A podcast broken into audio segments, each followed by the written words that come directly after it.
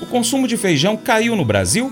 Nós vamos falar sobre isso, mas antes, vai lá no site paracaturural.com, cadastra seu e-mail, confira todas as nossas publicações em nosso site, inclusive aquelas que não vão para o nosso podcast e também no nosso canal YouTube. Lá no site você encontra bastante coisa, tá bom? Pode também clicar no nosso banner Zap Rural, vai para o seu aplicativo WhatsApp e você pode participar do nosso grupo Zap Rural Boletim de Notícias. Viva o Feijão, com Marcelo Líderes. Segundo estimativas da Embrapa Arroz e Feijão 2023, o consumo médio aparente per capita de feijão comum em 2021 foi de 12,2 quilos por habitante. E considerando o período de 1996 a 2021, percebe-se um declínio no consumo aparente per capita, depois de ter chegado a 18,8 kg por habitante em 1996. Entre os feijões consumidos no Brasil, 80% são de feijão comum, 20% de feijão calpi. O feijão comum consumido aqui no Brasil está distribuído em 56% do carioca, 21% feijão preto e 3% especiais. Ao longo dos anos, o consumo per capita tem sido decrescente em razão de diversos fatores, dentre os quais é possível destacar a substituição por outros alimentos mais acessíveis e convenientes no seu preparo. É importante lembrar que o feijão é uma fonte potencial de proteína vegetal que pode ser utilizada pela população que busca algum grau de substituição de proteínas de origem animal. Além da diversidade de tipos de grãos, existe também uma variabilidade genética dentro de cada tipo de grão em relação a teores de proteína e minerais, como ferro, zinco e outros. Teores mais elevados podem tornar o feijão fonte desses nutrientes para populações com maior carência nutricional. Um exemplo disso são as cultivares biofortificadas, que possuem teores maiores e assim podem prover uma alimentação mais saudável às populações. Nós estamos recebendo aqui no seu Jornal do Agronegócio Marcelo Eduardo Líderes, presidente do IBRAF, que semanalmente traz aqui para a gente informações no nosso quadro Viva o Feijão. Marcelo, vamos falar daqui a pouco sobre a questão do consumo, mas antes eu gostaria que você falasse mais com relação às iniciativas promovidas pelo IBRAF para poder informar bem o produtor rural, principalmente aquele que cultiva o feijão, e também falasse mais sobre o Pulse Day. É, a ideia do, do Pulse Day foi criar um, uma oportunidade, uma espécie de um seminário, onde nós tivéssemos a, a, o tempo necessário para despertar no produtor, principalmente, nos agrônomos, nos técnicos, é, a curiosidade sobre a evolução dessas culturas. E essa evolução, ela ocorre, Francis, em várias frentes. O que, que nós observamos? O Brasil tem ainda uma produção bastante importante de conteúdo que tem dificuldade em chegar ao produtor. Ou é, o produtor tem essa disponibilidade na internet, por exemplo, de ter diversas, diversos manejos, diversas orientações, e nem sempre ele tem a iniciativa de buscar essa informação que está lá a Embrapa, o Instituto Agronômico de Campinas, o IDR, a TAA, a EPAMIG, é, essas instituições produzem muito conhecimento. Então, uma das, uh, uma das necessidades que nós identificamos e que os produtores expressaram e os exportadores e comerciantes também, é que é, fosse particularizado essa, essas informações ou é, customizadas essas informações. Por quê? Se você conversa com um produtor de Unai, de Paracatu, ele tem um tipo de desafio agronômico. Né? Ele lida com um desafio, uma praga, ou, ou seria uma, um complexo de, de, de, desafios diferentes do produtor que está em Xanxerê, Santa Catarina, que está em Pato Branco, no Paraná, é, que, que está em Paranapanema, interior de São Paulo. Então, o que, que nós vimos? Há, do ponto de vista é, técnico, uma necessidade, um gap. Então, nós levamos a informação lá para o produtor e procuramos deixar para ele é, um caminho para ele encontrar, para ele poder aumentar o conhecimento dele sobre determinados assuntos.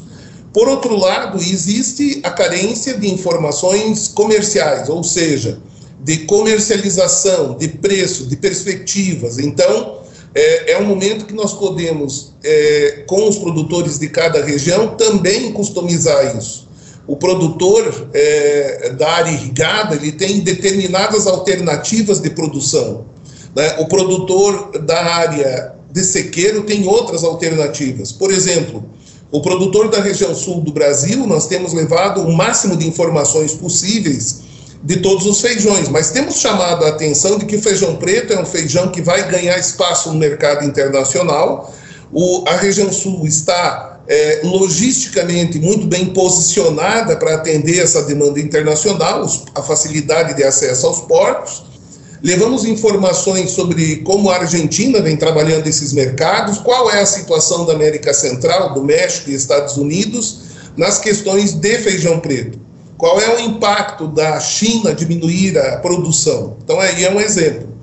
É, na área irrigada, a gente vem procurando mostrar que os investimentos que os produtores fizerem, fazem e, e venham a fazer aí, é, eles podem valer muito a pena na medida em que eles levarem em consideração as alternativas que eles têm é, é nos feijões. Nós sabemos que é um desafio você é, dar conta de quitar toda um, um investimento que é feito em irrigação sem levar em consideração o feijão. Levando em consideração o feijão, quais são é, o, as informações pertinentes para esse produtor irrigante? Esse produtor irrigante ele tem n desafios. É? Entre eles é uh, a comercialização, porque ele produz em volume. Tá? Então, como é que ele vai fazer a comercialização?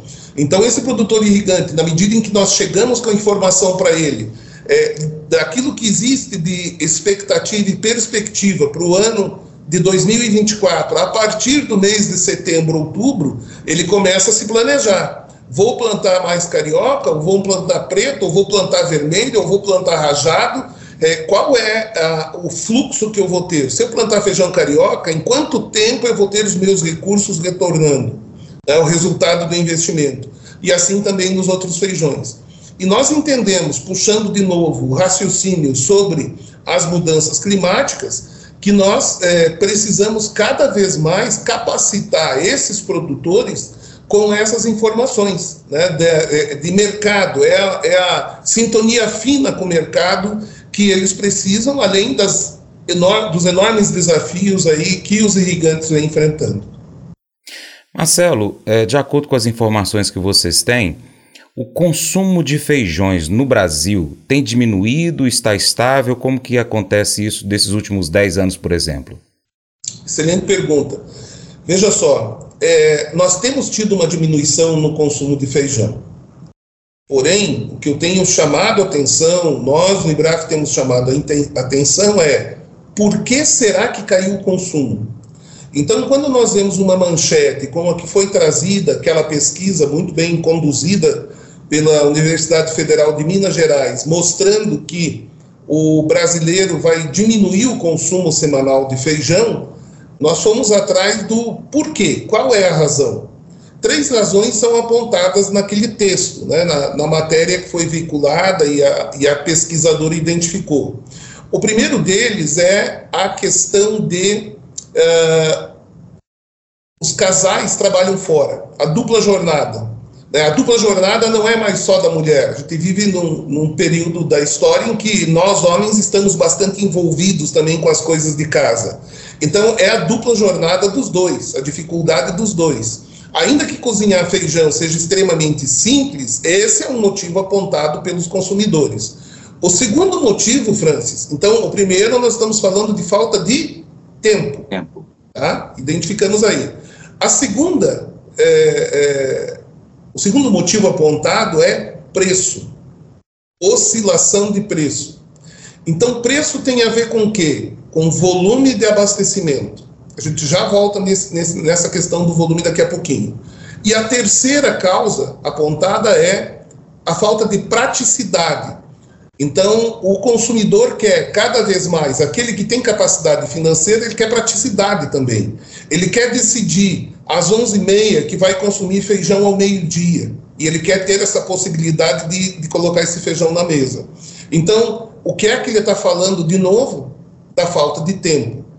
Então, nessas três justificativas que foram apontadas por aquela pesquisa, em nenhum momento foi mencionado que o brasileiro não gosta mais de consumir feijão. Ninguém disse assim, eu prefiro hoje me alimentar com X ou Y, por isso estou deixando de consumir feijão. Aquele sabor do feijão me enjoo. Ninguém diz isso. Então, voltamos agora à questão do abastecimento, da quantidade. Se você tem oscilação de preço, é porque você não está entregando o volume que o mercado demanda, por isso o preço sobe. Então, olhando a raiz, eu tenho chamado a atenção em todos os locais em que a gente anda, mostrado inclusive um gráfico que é qual é a nossa produção per capita. O consumo per capita vem caindo porque a produção per capita caiu. Nós estamos produzindo menos feijão do que produzíamos per capita há 10 anos atrás. Então aí o preço sobe, aí o consumidor foge. Então, há como buscar ter um, um, equilíbrio nisso, e a gente acredita nisso, por isso nós trabalhamos em cima de tudo isso hoje. É, nós acreditamos, temos conversado, inclusive, com é, as pessoas que são é, experts em marketing, e alguns deles nos disseram, é, para ilustrar, a gente está sempre desafiando o marketing, né? Você acha que é possível? Porque no Brasil a gente tem aí 70 milhões de brasileiros que consomem feijão todo dia todo dia.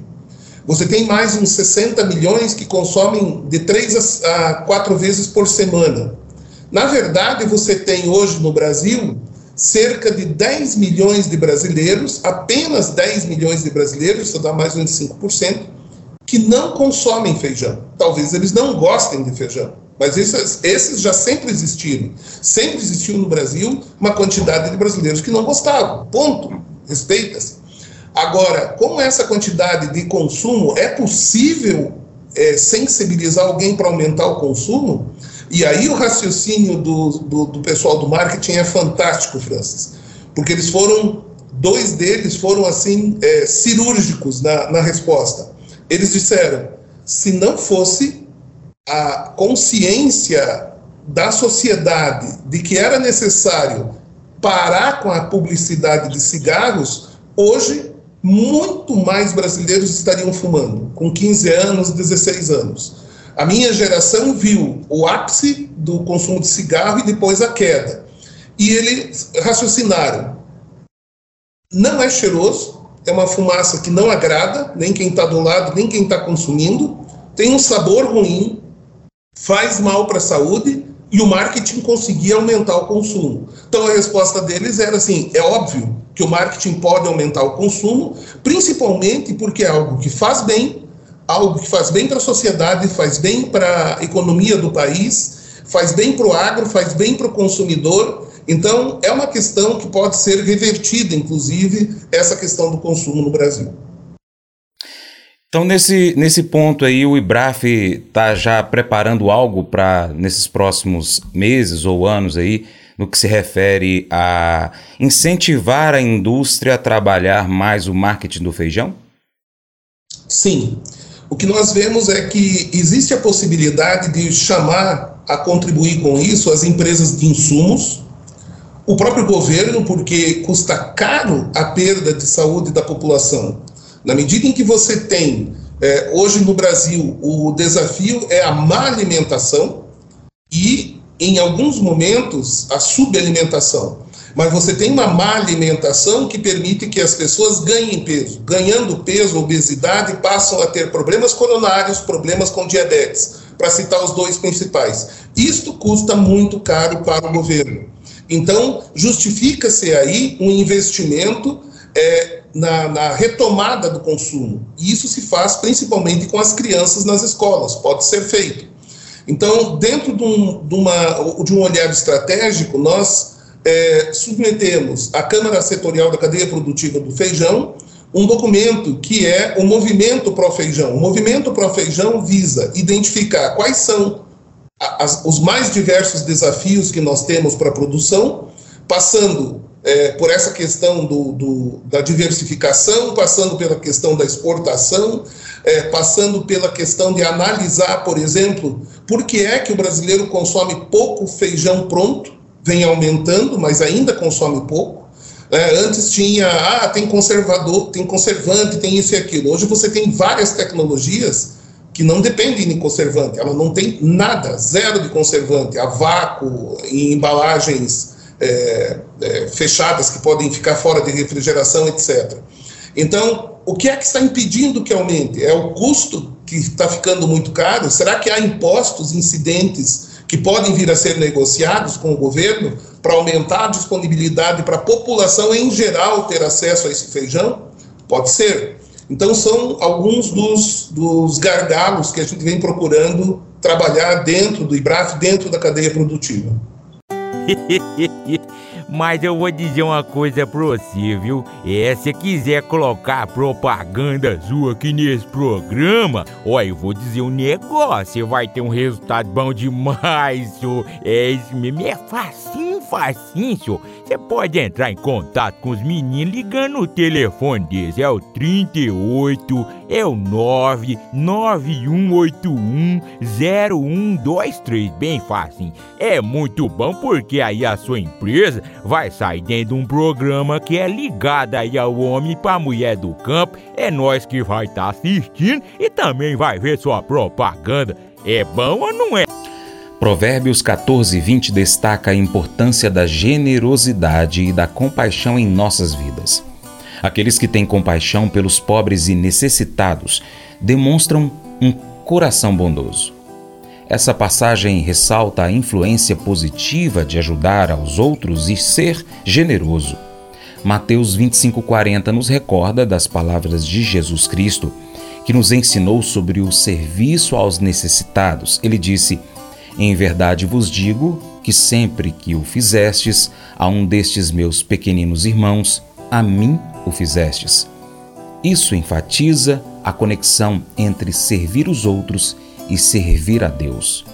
Unindo essas duas passagens, nós compreendemos que a generosidade e o serviço aos necessitados são atos de compaixão que refletem a nossa fé. Quando ajudamos os outros, nós estamos de fato servindo a Deus, cumprindo o mandamento de amar o próximo como a nós mesmos. Esse devocional faz parte do plano de estudos Sabedoria em Provérbios 14 do aplicativo bíblia.com. Muito obrigado pela sua atenção. Deus te abençoe. Tchau, tchau.